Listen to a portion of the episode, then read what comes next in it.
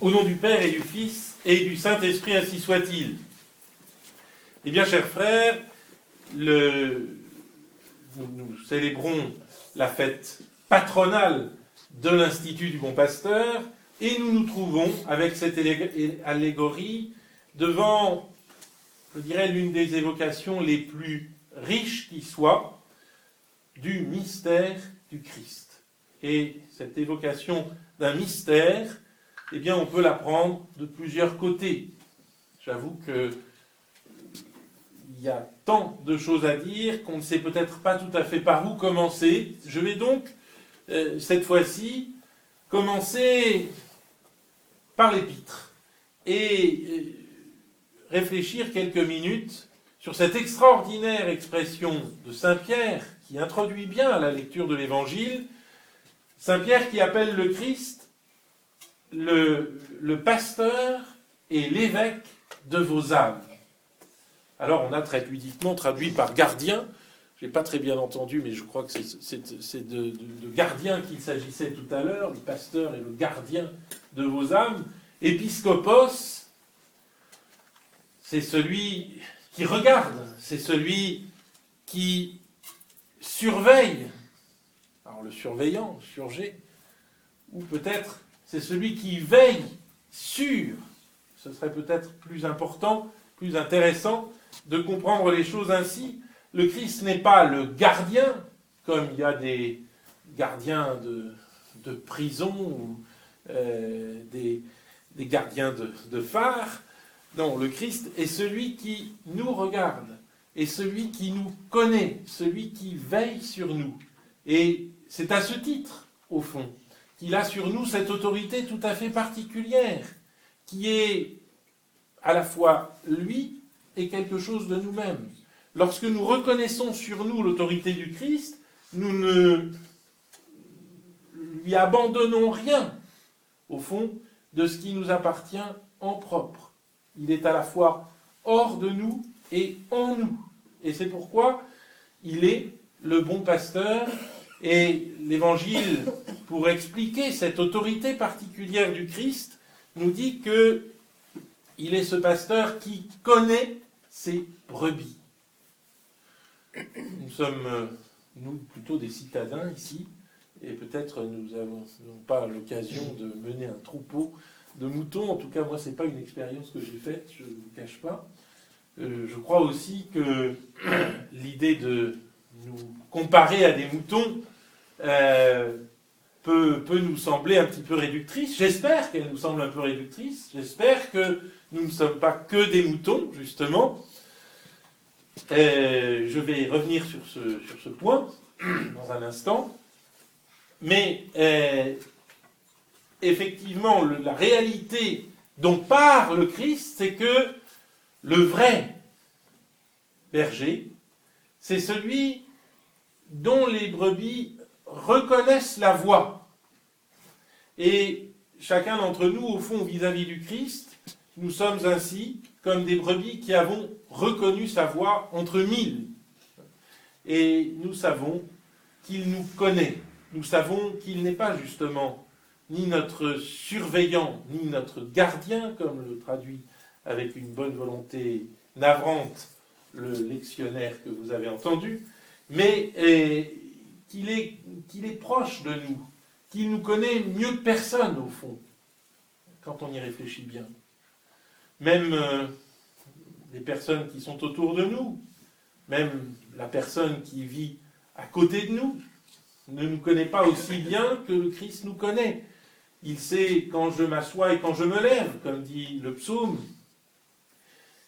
Il me connaît intimement. Il sait quelles sont mes fautes.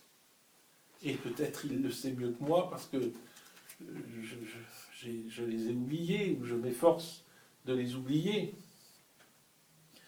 Je ne sais pas si vous êtes comme moi, mais je pense qu'effectivement, les fautes que nous traînons, nous n'en sommes pas fiers et nous n'en faisons pas de conserve.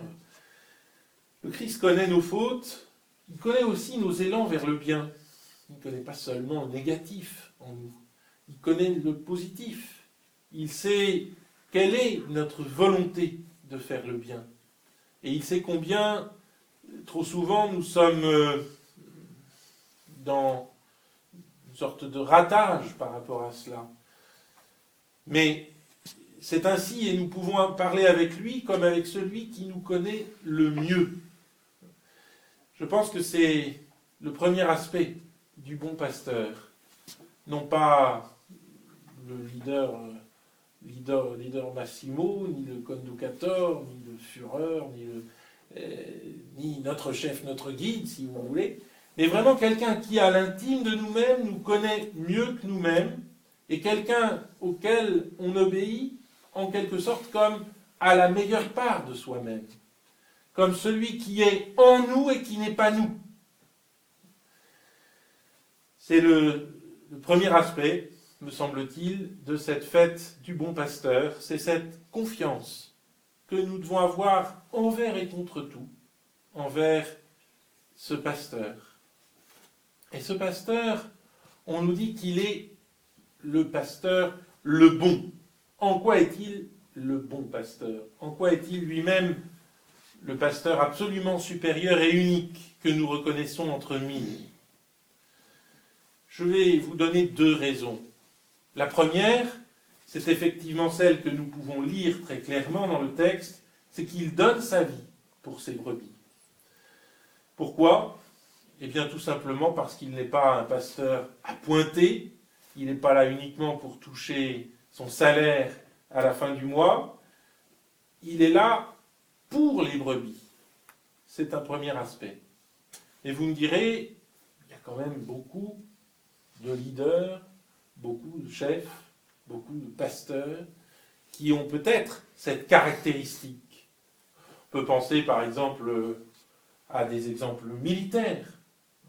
Il y a des vertus militaires, et les vertus militaires, c'est effectivement d'être capable de donner sa vie quand on est officier, d'être donné, de donner sa vie pour, sa troupe. Euh, je, pense à l'histoire de Jeanne d'Arc, puisque nous la, nous la fêtons cette année. Euh, Jeanne d'Arc euh, est toujours la première à l'attaque et toujours la dernière en défense. Et c'est au fond d'ailleurs ce qui va la perdre, ce qui va faire qu'elle sera prisonnière de Jean de Luxembourg, c'est que elle, au lieu de rentrer à Compiègne, elle avait effectué une sortie pendant le siège de la ville.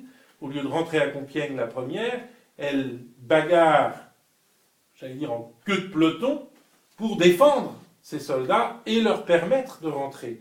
Et je crois que, je sais que ce n'est pas très courant, mais enfin qu'un certain nombre de, de, soldats ont ainsi ce sens du devoir et cette façon de donner leur vie. Alors si des chefs humains ont cette attitude, quelle est la spécificité du bon pasteur Et pourquoi ce bon pasteur, nous le suivons et nous le reconnaissons entre mille et plutôt que mille? Eh bien parce qu'il donne sa vie en nous la communiquant. Il ne se contente pas de mourir pour nous sur la croix, comme nous le rappelle Saint Pierre dans l'épître que vous venez d'entendre, mais plus encore, il nous donne, il nous communique la vie qu'il perd.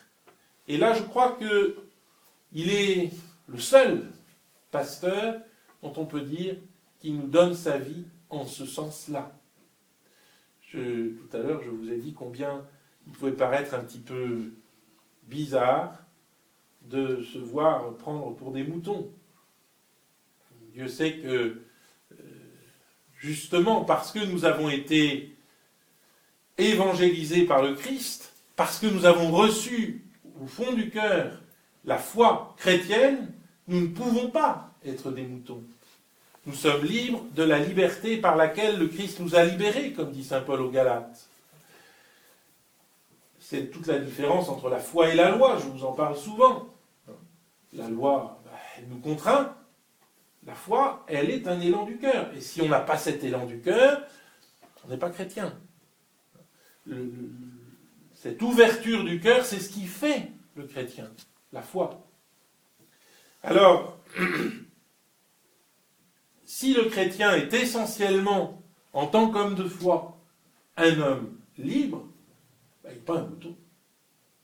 Il n'est pas un mouton. Et au fond, C'est ce que je veux dire lorsque je vous dis que le pasteur, le bon, nous communique sa vie. C'est au fond ce troupeau qu'est l'Église, le seul troupeau au monde où les brebis sont appelées à devenir des pasteurs.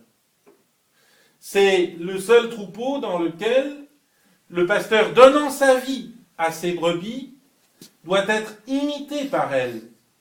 Elles doivent vivre de son esprit, elles doivent vivre comme lui, elles doivent être comme lui. Je vous ai cité tout à l'heure des exemples chevaleresques, des exemples de soldats qui donnent leur vie pour leur troupe. Je crois que ces exemples chevaleresques sont profondément euh, enracinés dans la morale qui vient du Christ, dans cet esprit qui vient du Christ, et qui est l'esprit du service. Celui qui veut être le premier parmi vous, qu'il soit comme celui qui sert.